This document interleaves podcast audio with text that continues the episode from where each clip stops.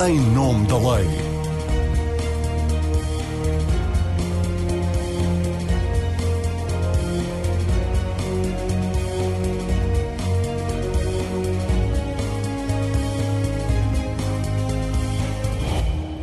Olá, seja bem-vindo ao Em Nome da Lei. Hoje voltamos ao tema do teletrabalho, porque todos os partidos apresentaram já os seus projetos de alteração à lei e há alguma confusão sobre a obrigatoriedade do teletrabalho até ao final do mês para todo o território nacional e até ao final do ano nas regiões de risco elevado de Covid-19, muito elevado e extremo. Vamos, portanto, não só analisar em que medida as empresas e os trabalhadores estão obrigados à modalidade de trabalho à distância, mas também o conteúdo dos projetos projetos-lei, sete, que baixaram à especialidade e estão agora em debate público e cujo principal ponto de divergência diz respeito ao pagamento das despesas do teletrabalho. De um lado estão os projetos do Bloco de Esquerda, que quer normas imperativas na lei que obriguem as empresas a pagar as despesas aos trabalhadores, e os do PAN, do PCP e do PEV, que exigem o pagamento de um valor fixo entre os 10 e os 11 euros por cada dia em teletrabalho. E do outro estão o PS e o PSD, que remetem a questão para o acordo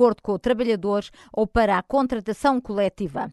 São convidados para esta edição do Em Nome da Lei o advogado especializado em Direito Laboral, Pedro da Quitéria Faria, e os deputados do Bloco de Esquerda, José Soares, do PS, Tiago Barbosa Ribeiro e do PSD, Pedro Roque. Eu sou a Marina Pimentel, sejam todos bem-vindos, agradeço aos nossos convidados e gostava de começar por esclarecer quem nos ouve sobre a obrigatoriedade do teletrabalho até ao final do ano para as empresas com locais de trabalho com 50 ou mais trabalhadores e quando, naturalmente, as funções o permitam. Pedro da Quitéria Faria, faz sentido face à redução drástica do número de contágios do último mês e meio, continuar a impor o teletrabalho e tem o governo, pergunto-lhe também, base legal para o fazer, não estando o país mais sobre o estado de emergência, mas apenas sobre o estado de calamidade? Eh, relativamente à, à primeira questão que a, que a, Marina coloca, na, na minha perspectiva, eu tinha a, a expectativa que, de facto, o teletrabalho obrigatório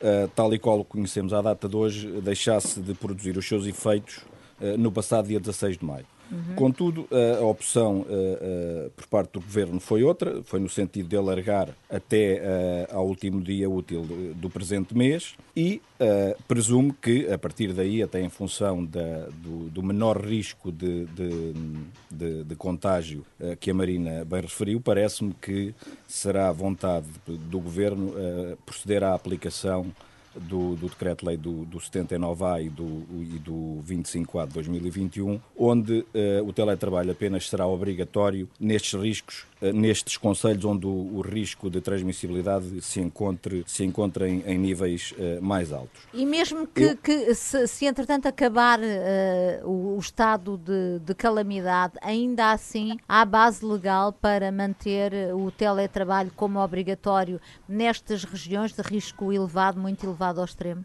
Uh, esse é o meu ponto. Uh, na minha perspectiva, isto não, é, não, é, não, é algo que não, sei, não é algo que seja absolutamente cristalino, eu entendo que, ao abrigo do estado de calamidade, o Governo ainda tem uh, em absoluta prerrogativa de legalmente poder continuar a impor o teletrabalho obrigatório nos precisos termos em que o conhecemos agora e, em tese, Uh, continuando ou prorrogando o estado de calamidade uh, até ao momento em que entenda que, uh, em função do risco epidemiológico, tal se justifique. A partir do momento em que desapareça, de, portanto, do nosso, do nosso cotidiano jurídico a, a, figura do estado de calamidade, já tenho mais dificuldade em conseguir conceber que exista esta, esta obrigatoriedade de teletrabalho obrigatória. Porquê? Porque esta obrigatoriedade tem que ter sempre a montante, ou se quisermos um nexo nexo causal com um estado diferenciado, portanto de uhum. não normalidade, que permita que o governo imponha uh, às empresas e aos trabalhadores uma modalidade de elaboração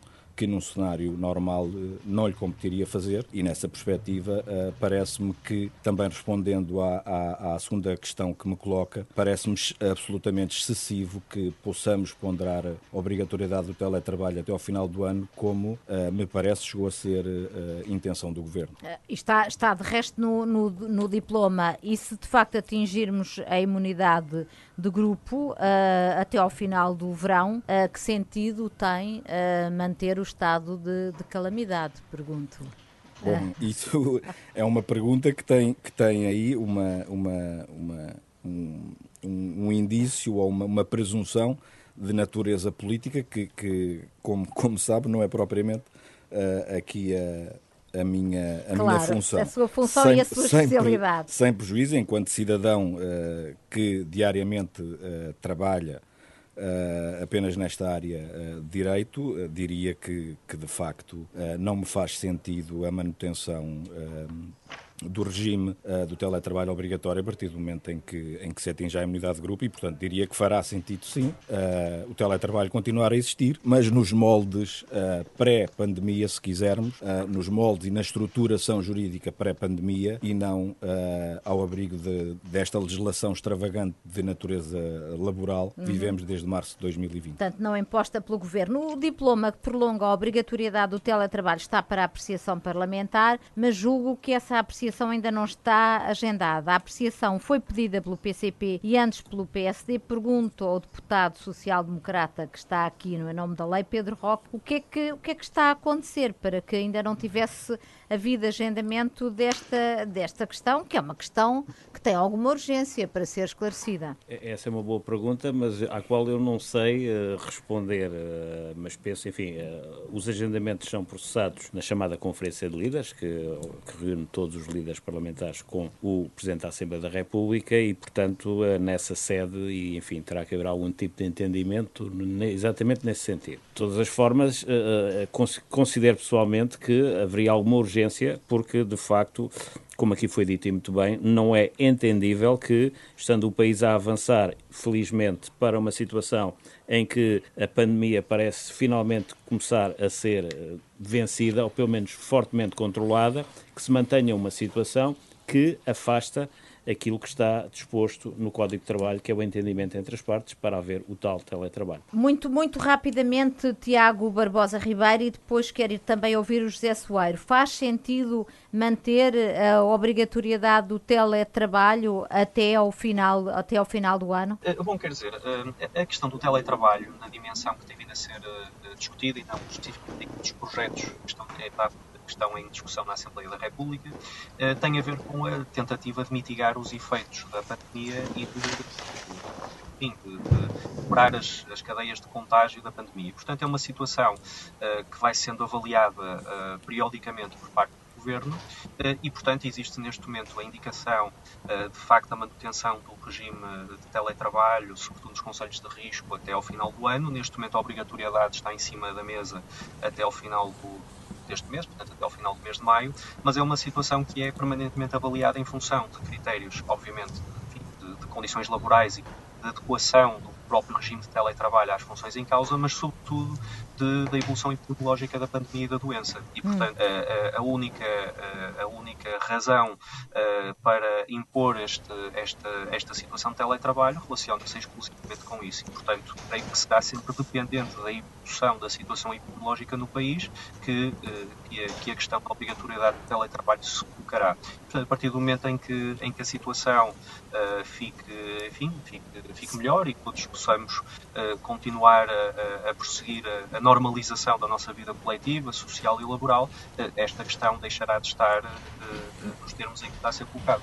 José Soairo, o que é que pensa o Bloco de Esquerda sobre, sobre, esta, sobre esta questão? Faz sentido uh, continuar a ser o teletrabalho uma obrigação que pode ser imposta pelo, pelo Governo? Teletrabalho obrigatório até ao fim do ano, como regra geral, obviamente que, que não, isso seria completamente desproporcionado, desadequado e creio que não, não teria sequer fundamento legal. Agora, prever que em casos de contágio muito elevado, extremo, se possa impor às empresas a obrigação de passarem ao teletrabalho, salvaguardando sempre, como penso que o enquadramento legal tem de o fazer e penso que, que, está registado, salvaguardando sempre que os trabalhadores que não tenham condições em casa para fazer teletrabalho não podem, obviamente, ser obrigados a estar em casa, mas impor essa obrigação às empresas, não como critério geral, mas nos casos, nas situações, nos conselhos que venham a estar com eh, uma situação sanitária eh, mais complicada, eh, Acho que isso, pode, isso é razoável. Uhum. Agora, nunca uh, um diploma que impusesse, como regra geral, independentemente de motivos sanitários dessas considerações,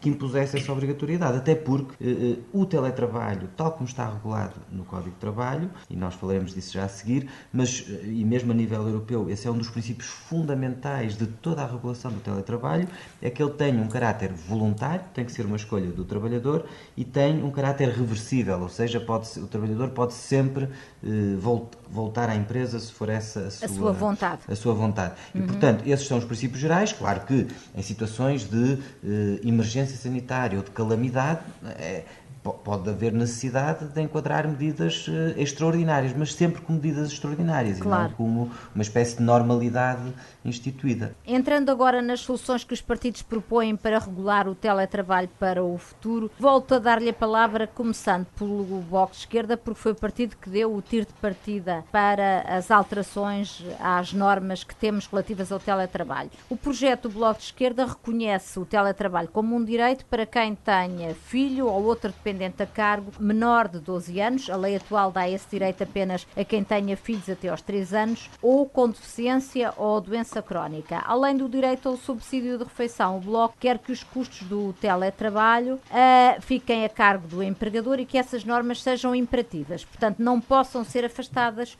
por contrato celebrado entre o trabalhador e a empresa apenas através da contratação coletiva. Porque é que o Bloco quer que esta seja uma regra imperativa para o empregador? Não está a ser o legislador demasiado intrusivo? Não. Do ponto de vista do princípio, nós até defendemos que todas as normas do Código devem ser normas imperativas que só podem ser afastadas por contratação coletiva em sentido mais favorável. Isso, aliás, seria a reposição integral do princípio de tratamento mais favorável. O que nós fazemos neste projeto é incluir o teletrabalho naquele conjunto de normas eh, que não podem ser afastadas eh, eh e, portanto, que não podem deixar de existir ou ser consagradas normas piores do que a lei geral eh, em termos da contratação coletiva.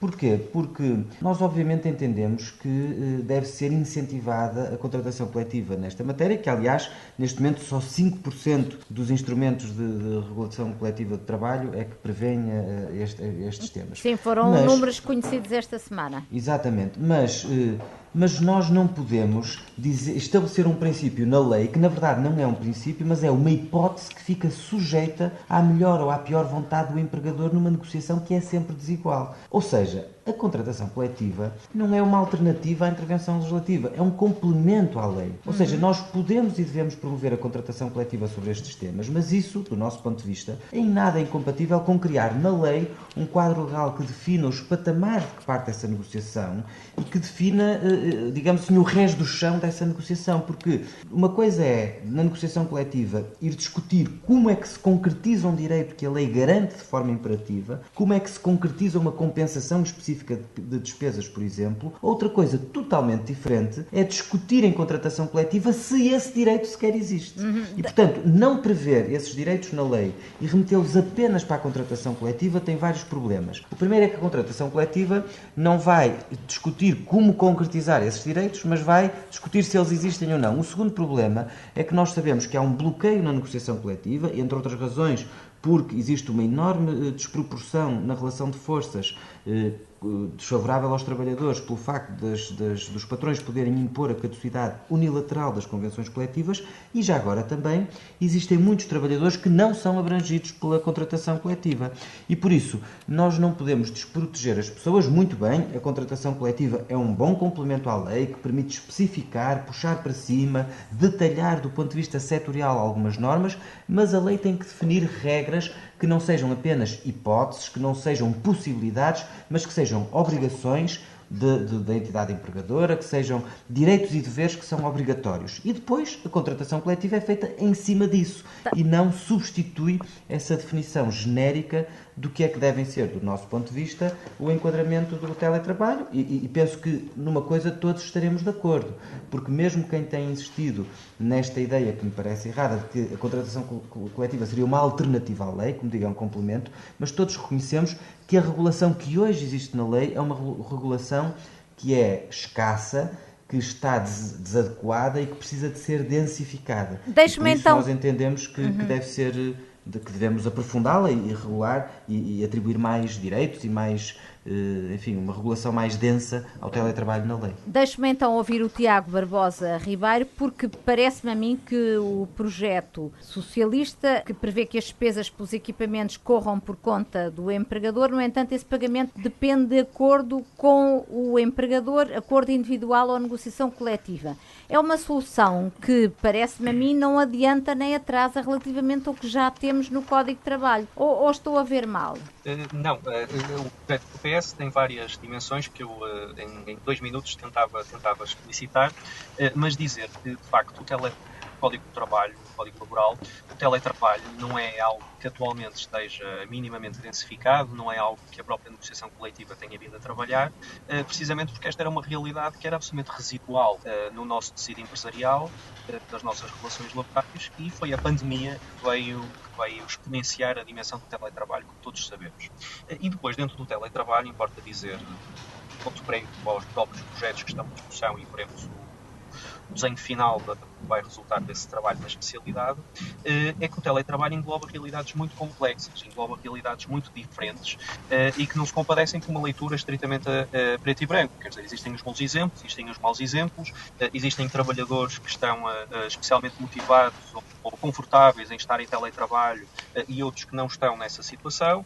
Existem empresas que estão mais bem preparadas, outras menos. Existem empresas que, que já fazem o ressarcimento das despesas, outras não, etc, etc, etc. Mas, e, portanto, importa. Uhum. Sim, então sim. a solução é que tudo isso seja regulado por contrato individual ou por contratação coletiva. Eh, Mas certo. não é isso que já está na, atualmente na, na, não, no Código de Trabalho. O que, neste momento o que, o que nós, eh, o que nós um, ehm, nós avançamos no nosso projeto são um conjunto de características que, antes de mais, são válidas, quer para o setor privado, eh, quer para a administração, daí a opção do próprio Partido Socialista com uma, com uma legislação designada extravagante e não enxertar, digamos assim, o código, precisamente porque queremos que se aplique uh, dimensões, por exemplo, acidentes laborais e outras, a todos os trabalhadores, independentemente de ser setor privado ou setor público. Eh, e eu explicitava então só meia dúzia de dimensões do nosso projeto. Antes de mais, eh, no entendimento do Partido Socialista, o teletrabalho tem que resultar de acordo mútuo, eh, seja em contrato inicial de teletrabalho, seja num contrato específico de teletrabalho, caso seja esse o contrato inicial. obviamente que esta posição assume que o trabalhador, sendo a parte mais fraca da relação laboral, no caso do contrato de teletrabalho ser recusado por parte do trabalhador, tem de haver uma justificação e uma justificação por escrito e lógica para que essa recusa seja feita. Eh, em segundo lugar, parece-me importante que identifica-se salientar que projeto do Partido Socialista a identificação dos direitos e deveres uh, têm de estar consagrados por ambas, a parte, ambas as partes, sendo válidos tanto para empregadores como para trabalhadores. Em terceiro lugar, o PS garante a igualdade entre o trabalhador presencial e o teletrabalhador. Nós fazemos algumas, eh, alguns detalhantes, eh, posso referenciar ao nível de salários, ao nível de subsídios, eh, ao nível dos equipamentos, ferramentas necessárias ao trabalho, horário de trabalho, direitos sindicais, ao portanto, obviamente, cumprimento de normas de saúde e segurança oh, do trabalho. Oh, Tiago, não está a responder à pergunta que eu coloquei, está a elencar todas as eh, características do projeto não, do Partido Socialista. precisamente por estas características, obviamente que vamos muito mais além do que já está no Código de Trabalho. Mas não em relação a esta questão das despesas. Eu, eu... Não, e, e, o problema, se me permite, Marina, que é, são 10 segundos, o problema, uh, uh, e Tiago também, se, se me permites, Mas o problema é que... relativamente às despesas, então, peço é porque não, aquilo que, que o PS uh, eh, prevê parece-me que já é o que já está no Código de Trabalho. Com, com, uma, com um, um, um, problema, um problema que acrescentaria, que é que pode ser afastado em sentido menos favorável na própria contratação coletiva. Ou seja, no fundo, o artigo 7 do, do Partido Socialista, que é o que define que tem que haver o acordo do trabalhador para o pagamento, o acordo do empregador, portanto do patrão, para o pagamento das despesas, além de ter essa, essa cláusula, digamos assim, que, que, que, torna dependente o pagamento das despesas, ficam dependentes da vontade do empregador, coisa que, aliás, a, a líder parlamentar não, do, Partido Socialista, Ana Catarina Mendes, esclareceu que entende que não é por haver teletrabalho que tem que haver um pagamento oh, oh, do oh, das sim, despesas. Seja, e, seja e além rápido, disso ainda pode ser afastado. Pronto, mas é isso, é que esse artigo, ainda por cima, pode ser afastado pela contratação coletiva. Isso torna-o muito ineficaz. Tiago mínimo, Barbosa Ribeiro, responda, responda. Relativamente à questão das despesas, o projeto do PS consagra que todas as despesas têm que ser pagas pelo empregador, tendo de ser descritas no contrato de teletrabalho. Portanto, isto é um avanço, ou seja, a ideia de que nós podemos estabelecer um valor único para pagar todas as despesas é que é recusado pelo Partido Socialista, é coisa diferente. Portanto, creio que todos percebemos que é completamente inviável dizer para, todo, para todos os setores de atividade, para todos os trabalhadores em teletrabalho de todo o país, que o valor diário das suas despesas é de 8 euros, de 9 euros, 10 euros, 12 euros, não interessa, seja o que for. Todos Sim. percebemos que isto não faz sentido. E, portanto, o que nós dizemos é que não podendo existir diferença salarial entre teletrabalhador e trabalhador presencial, desde logo uma garantia adicional relativamente àquilo que Estado estabelece, nós estabelecemos que as despesas adicionais têm que ser asseguradas pelo empregador. O valor, sendo impossível definir universalmente, creio que isto é uma questão, diria até de bom senso, uh, para todos os trabalhadores em teletrabalho, obviamente tem que ser concretizado como? Bom, obviamente por acordo entre as partes ou por negociação coletiva. Não Deixa... creio que não existe outra, outra, outra oh, Deixa-me deixa agora, não é Zé Soeiro, Zé Soeiro, deixa-me agora ouvir o Pedro Roque do PSD porque no caso do PSD parece-me que aquilo que o PSD propõe até é um passo uh, atrás relativamente àquilo que temos no Código de Trabalho, em que há uma presunção de que os meios de trabalho e as despesas com a sua utilização pertencem ao empregador, ora o PSD o que propõe, a não ser que eu tenha entendido mal, é que na falta de estipulação do contrato as despesas com a internet e comunicações pertencem ao trabalhador. Portanto, há aqui uma presunção de que é ao trabalhador que cabe o pagamento destas despesas, salvo se essa presunção for afastada por, por, por contrato individual ou contratação coletiva. Nós, essencialmente, aquilo que, que, que pretendemos é uh, que, de facto, seja a contratação coletiva a, a definir não só esta matéria, como um conjunto de matérias relacionadas. Isto é, o teletrabalho não tem um figurino único, cada setor tem as suas dinâmicas e eh, de, nada melhor do que, de facto, através da dinâmica da própria negociação coletiva, que esses assuntos possam, possam ser abordados. Mas aquilo que eu considero absolutamente fundamental, e, e, aliás, e mais importante que o projeto de, consideramos nós, que o projeto de lei que o PSD apresentou, foi o projeto de resolução. Porquê? Porque falta, falta neste processo há uma ausência gritante de um ator político que é o governo. Não enquanto governo executivo, mas enquanto de uns parceiros da concertação social. Isto é, este processo foi afastado da concertação social quando a concertação é social tem sido sempre responsável pela legislação laboral, pela sua estabilidade e pelo seu equilíbrio. E, portanto, numa altura em que o Governo encomendou um livro verde do futuro do trabalho, numa altura em que o Governo o apresentou aos parceiros, faltou que o Governo fizesse um diálogo que resultasse num projeto de lei que tivesse, de facto, um entendimento entre os parceiros, entre empregadores, entre trabalhadores, para que nesta matéria, que é uma matéria muito importante, a legislação pudesse ser equilibrada. O Parlamento, obviamente, que exerce as suas competências e os grupos parlamentares apresentaram os seus projetos de lei e, na especialidade, eles avançarão e é, existe toda a legitimidade para isso. Mas corremos o risco de falhar alguma coisa precisamente porque houve uma precipitação e porque os, os parceiros sociais e o Governo, se, for, o Governo afastou os parceiros sociais deste processo. Deixa-me perguntar ao advogado Pedro da Quitéria Faria se, no seu entender, a, a lei que temos foi criada em 2003, num tempo em que era muito escasso o recurso ao teletrabalho, está de facto desajustada e precisamos aqui de uma densificação da lei. Uma questão associada a esta, esta se a regulação deve ser remetida para a contratação coletiva e para a concertação social ou se isto é um trabalho que cabe aos partidos políticos de, de todos os aspectos do teletrabalho, nomeadamente também esta questão das, do pagamento das despesas. Eh, relativamente eh, à primeira questão, eu tendo claramente a considerar que, apesar de, de termos sido, eh, nos ordenamentos ju, jurídico-laborais europeus, dos primeiros a, a, regulamentar o teletrabalho, essa regulamentação provém de 2003 e teve, de facto, como dizia o deputado do, do, do, Partido Socialista, uma implementação verdadeiramente residual, para não dizer uh, pírrica. Uh, por outro lado, também convém que não, que não esqueçamos que esta massificação do teletrabalho é uma massificação absolutamente e reativa a um fenómeno que nos impeliu a que o teletrabalho fosse a modalidade que melhor salvaguardasse, do ponto uhum. de vista sanitário dos trabalhadores, a sua posição. E, portanto, quando, quando nós estamos a falar numa matéria com esta esta, com esta complexidade e importância. E mais do que isso, eh, onde eh, até antes da pandemia, eh, em, em diversos fóruns laborais nacionais e internacionais, naquilo que se designava a agenda do Labour 2030, a questão do, do teletrabalho, do, do work-life balance, da, da representação sindical do teletrabalhador, uh, da questão da, da, necessidade de promoção da, da, da, contratação coletiva, mesmo para cenários onde exista uma maior percentagem de, de teletrabalhadores, uh, a criação de mecanismos que uh, harmoniosamente possam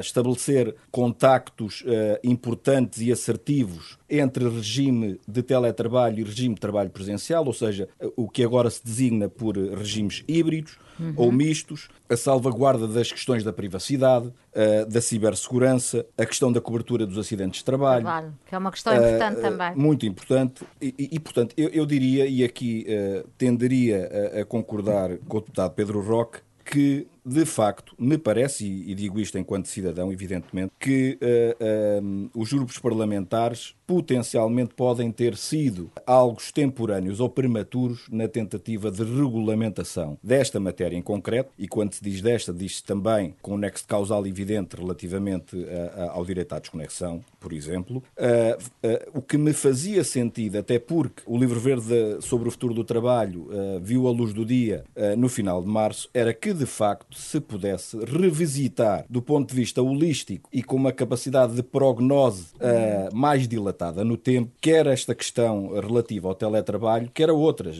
questões relativas a, aos, aos novos trabalhadores de plataformas digitais e a outro tipo de, de, de garantias que, que os trabalhadores, no, no contexto atual, uh, indiscutivelmente, uh, têm, têm menos. Por outro lado, e, e, e, indo também ao encontro deste meu entendimento, é, é bom que nós não nos esqueçamos do seguinte, e evidentemente respeitando em absoluto a total legitimidade dos grupos parlamentares em, em quererem uh, melhorar, clarificar e densificar um regime que de facto uh, merece sê-lo uh, de forma inexorável. Mas também não nos olvidemos, indo ao encontro desta questão da estabilidade legislativa, que hum. a estabilidade legislativa é sinónimo de segurança jurídica. E nós não nos podemos esquecer que o, o Código de Trabalho nasce em 2003. Em 2009 é profundamente reformulado e nós vamos a caminho da 19 alteração. Ora, é, é, e, oh, Pedro, deixa-me só se, se aqui um dado. Sim, é se que... a legislação laboral extravagante e emergente do Covid-19, quem faz direito de trabalho, os trabalhadores e as empresas, as confederações sindicais, as associações de empregadores, percebem de forma cristalina aquilo que eu estou a dizer. É um quebra-cabeças. A dificuldade brutal que foi uh, uh, conseguirmos uh,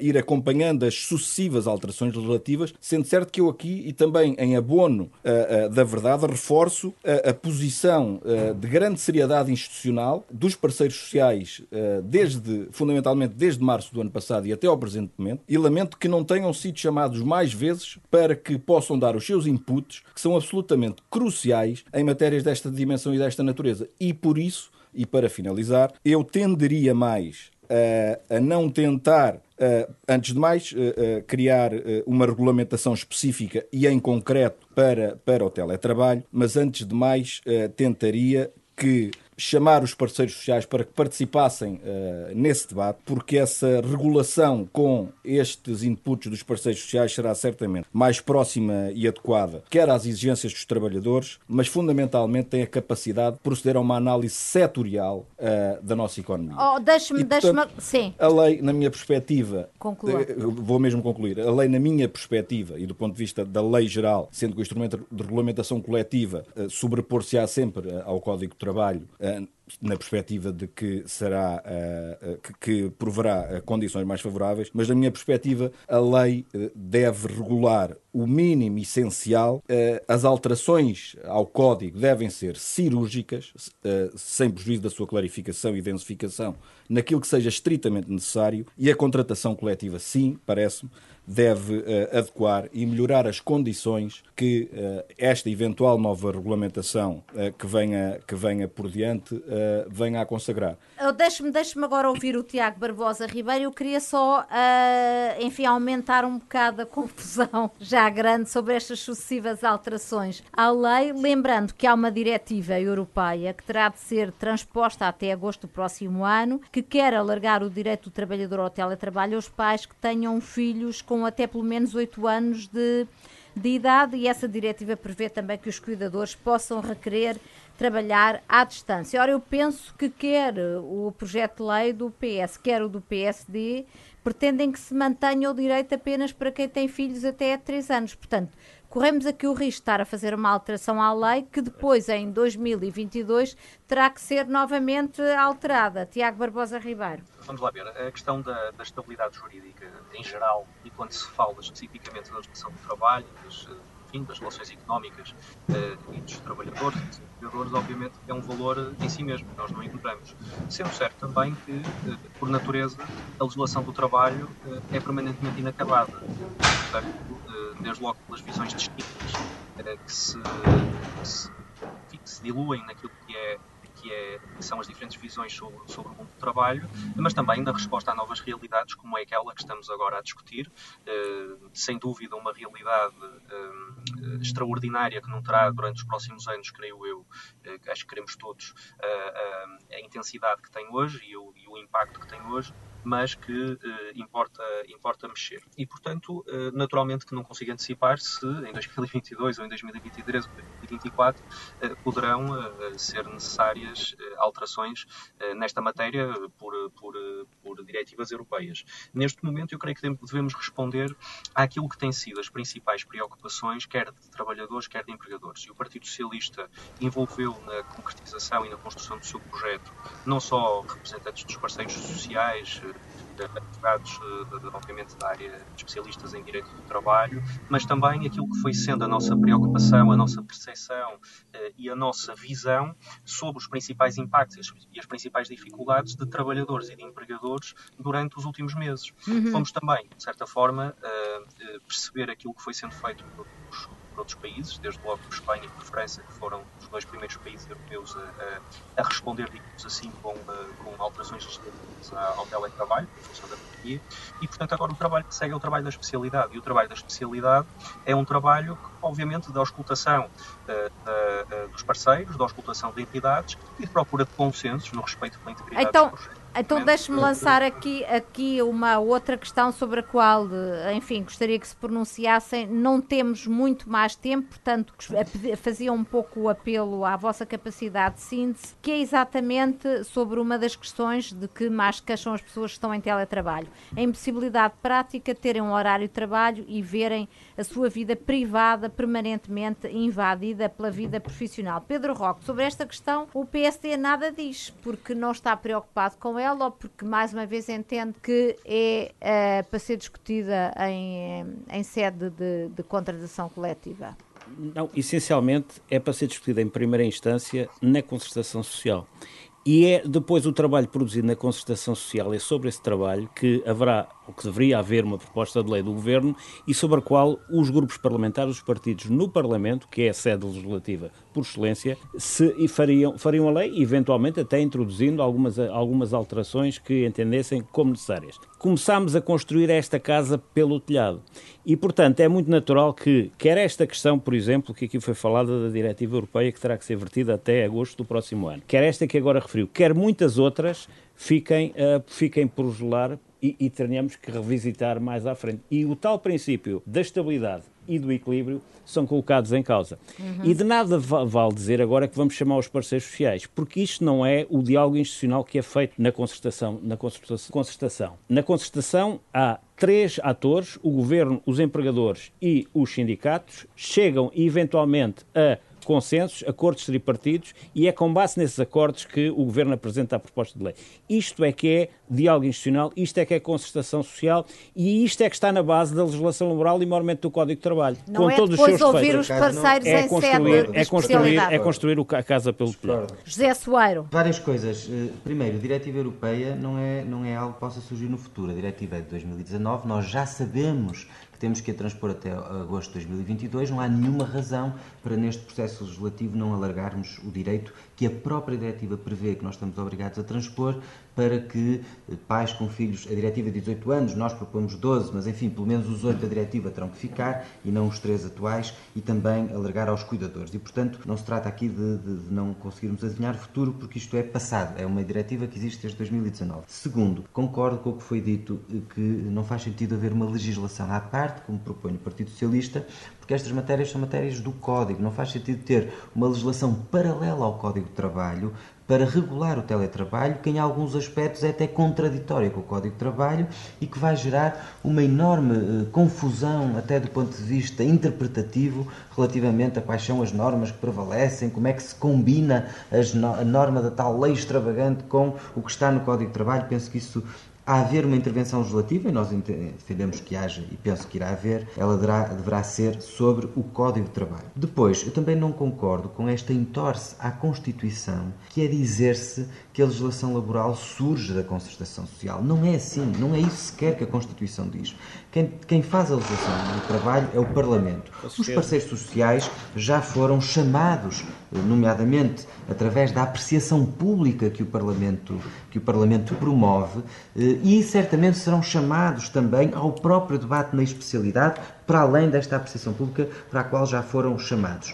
A concertação social é um órgão consultivo. Não tem que sair da concertação social nenhuma legislação, porque a concertação social não legisla. A concertação social serve para uh, o governo se aconselhar e para uh, poder pronunciar-se sobre estas matérias. Mas quem legisla é o Parlamento, porque é a única instância democraticamente eleita para fazer a lei. E, portanto, eu penso que há aqui uma, uma espécie de neocorporativismo que é perigoso e que distorce o nosso regime constitucional. E por isso eu penso que, obviamente, que há uma margem que é da esfera da negociação coletiva e essa deve ser deixada para a esfera da negociação coletiva e teríamos muito a falar sobre a contratação coletiva. Mas não temos coletiva. tempo aqui, Zé E há outra esfera, e há outra esfera que cabe ao Parlamento ouvidos, não apenas, claro, com certeza os parceiros sociais, ouvidos também especialistas, juristas, enfim, fazendo um processo mais participativo possível, com certeza, mas cabe ao Parlamento a definição política da regulação do trabalho e o Código de Trabalho,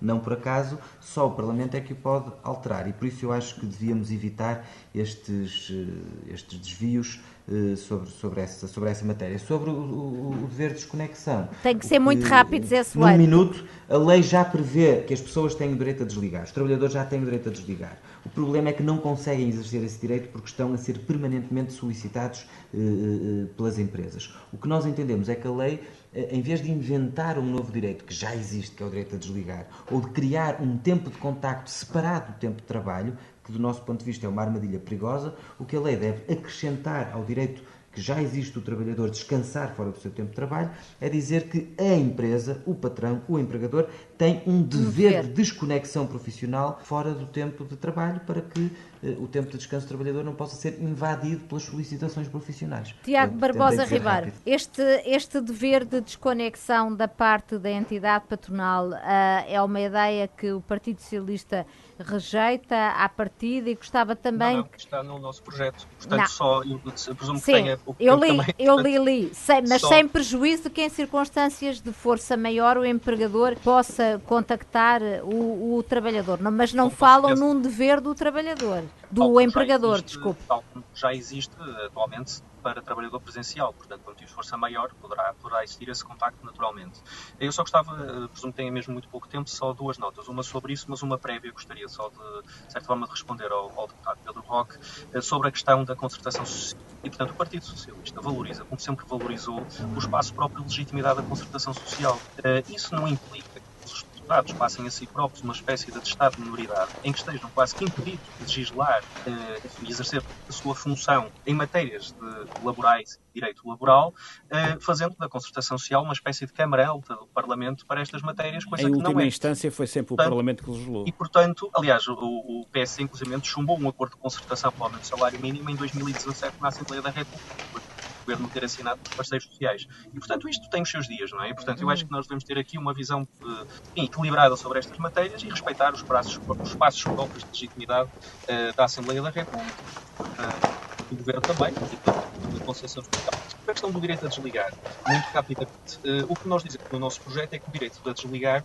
é estabelecido com o nosso projeto ao estabelecermos o horário de trabalho uh, para o teletrabalhador. E, portanto, certo. nós designamos que uh, o horário de trabalho diário, aliás, é igual ao trabalhador presencial, salvo se houver um acordo, enfim, que indique, dentro do horário, obviamente, do limite semanal de, de horário de trabalho, indique outro tipo de horário, e é definido no acordo de teletrabalho o, o, o, horário em que o trabalhador tem os equipamentos ligados, em que está, obviamente, em funções, e o horário em que está em, em, fora, desse, fora dessas funções, em que os seus equipamentos, o seu, o seu smartphone, o seu, o seu computador, enfim, é desligado uh, fora desse horário e não pode haver qualquer tipo de penalização para, para o trabalhador nesse, nesse, nesse contexto. Mas também não há penalização para o empregador se, uh, se o empregador, de forma reiterada, uh, contactar o, o trabalhador fora do horário, como prevê o, o projeto do, do Bloco de Esquerda. Não, mas quer dizer, nós depois entramos num, num, numa zona sempre muito cinzenta. O que é que é o contacto, a definição de contacto reiterado? Obviamente que se, se, o, trabalho, se o empregador violar uh, e, e, todos os dias, 30 dias por mês, ou, ou 40 dias, ou 50 dias ao final de 3 meses, tiver contactado o trabalhador fora do seu horário de trabalho, está em cumprir com a lei. Portanto, obviamente que, que, essa, que, essa, uh, que o direito a desligar não está a ser respeitado. Uh, mas, como tudo, quer dizer, nós não podemos impor uma multa a um empregador porque o, num dia telefonou ao ao, ao, trabalhador às 8 da noite para resolver um alarme que disparou na empresa. Estou a dizer um exemplo absurdo, mas uh, quer dizer, a, a, a, realidade da lei uh, não, não consegue ser, uh, não consegue abranger toda a diversidade e complexidade das relações, nem laborais nem em teletrabalho. E, portanto, aqui parece-nos importante estabelecer o princípio do direito a desligar através do estabelecimento do horário de trabalho e do horário de desligamento do horário de trabalho, digamos assim, e, e a partir desse momento introduzir no normativo do teletrabalho trabalho uh, uh, o direito a desligar. Deixa-me perguntar agora ao advogado Pedro da Quitéria Faria se, no seu entender, é suficiente uh, o que prevê o projeto de lei socialista com a constituição deste horário e com a, enfim, a, a imposição de que uh, o, o, empregador apenas o possa contactar fora do horário em circunstâncias de força maior, ou se devemos ir para uma solução como propõe o Bloco de Esquerda de criar mesmo um dever da entidade patronal a, a não, a, não contactar o trabalhador e se o fizer de forma reiterada, isso constituir uma forma de assédio? Eh, bom, respondendo de forma, de forma muito direta à questão, tendo claro claramente a concordar uh, uh, com uh, o projeto de lei do, do, Partido Socialista e a discordar da, do, do, projeto de lei do Bloco de Esquerda. eu concordo com, com, o deputado José Soeiro quando ele diz que, de facto, já hoje existem balizados no nosso, no nosso ordenamento laboral princípios definidores relativos ao horário de trabalho, a períodos de descanso, a, a períodos de interrupção que devem ser respeitados. Mas não e são, mas não são, e então? Mas não o sendo, existem autoridades com, com competência inspectiva e tribunais de trabalho para se indicar essas situações. Mas mais, sempre que seja necessário, por um motivo de força maior ou por uma necessidade imperiosa por parte da entidade empregadora, em requerer trabalho ou horas de trabalho para, para além daquelas que estão estipuladas no, no horário de trabalho, essa possibilidade hoje, hoje em dia já existe e esse pagamento é majorado a título de trabalho suplementar e até uhum. majorado numa, num percentual superior.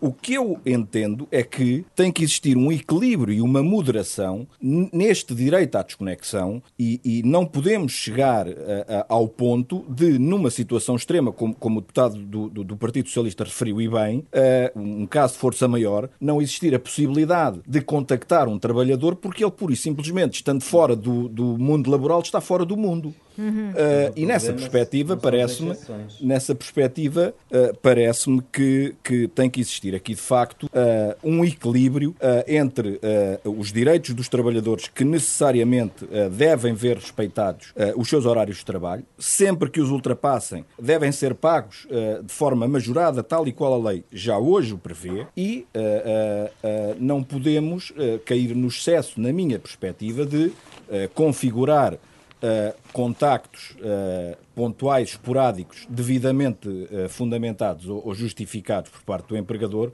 como uma prática de assédio. Uhum. O assédio mas, é algo que vai muito, muito para além. Muito para além. dizer, não, não, sei onde é que. Onde é que alguém referiu um contacto pontual e esporádico? Porque o conceito que está proposto é, é a violação reiterada, que é exatamente uma coisa diferente. E, portanto, nós aqui precisamos é de saber qual é o sinal que a lei deve dar porque invocar, evidentemente, que se a empresa estiver a arder, ninguém vai questionar que um trabalhador seja contactado. O problema não é esse é que a realidade que nós temos das empresas hoje, e os inquéritos têm sido feitos aos, feitos aos trabalhadores confirmam isso mesmo, é eh, um, uma, uma invasão do tempo pessoal e familiar dos trabalhadores por via de uma solicitação permanente das empresas, ou seja, o que hoje está a acontecer com uh, a ausência de um sinal. Claro que o sinal que a lei dá não se transforma automaticamente na prática, mas a lei serve também para dar esses sinais. E hoje o que está a haver é uma espécie de incursão patronal pelo tempo de descanso do trabalhador por via das novas tecnologias. E por isso é que nos parece que é preciso dar esse sinal, porque dizer, como a lei já diz, que o tempo de descanso é um tempo de não trabalho, está corretíssimo, já permite que o trabalhador não atenda ao telefone, mas nós precisamos de responsabilizar a outra parte. Mas, ó, Zé Soeiro... O que nós temos hum. hoje, de facto, penso eu, é problemático e não, não vale a pena darmos apenas os exemplos extremos para não olharmos para aquilo que é uma, uma, uma realidade claro, que se vai espalhando. Está claro o seu ponto de vista. Eu devolvia agora a palavra de novo ao Pedro da Quitéria uh, Faria para ele concluir o seu raciocínio sobre esta matéria, esta necessidade que aqui foi argumentada por José Soer de dar, de dar sinais para que se evite no futuro, de facto, este tipo de comportamentos que, que, que assistimos durante o período de, de da pandemia? Bom, eu, eu, compreendo, compreendo uh, as palavras do deputado José Soeiro, até porque me parece que é público e notório que, uh, nomeadamente nestes últimos uh, 14, 15 meses, necessariamente existiram abusos e violação uh, dos horários de trabalho uh, previamente estipulados uh, entre entidades empregadoras e trabalhadores.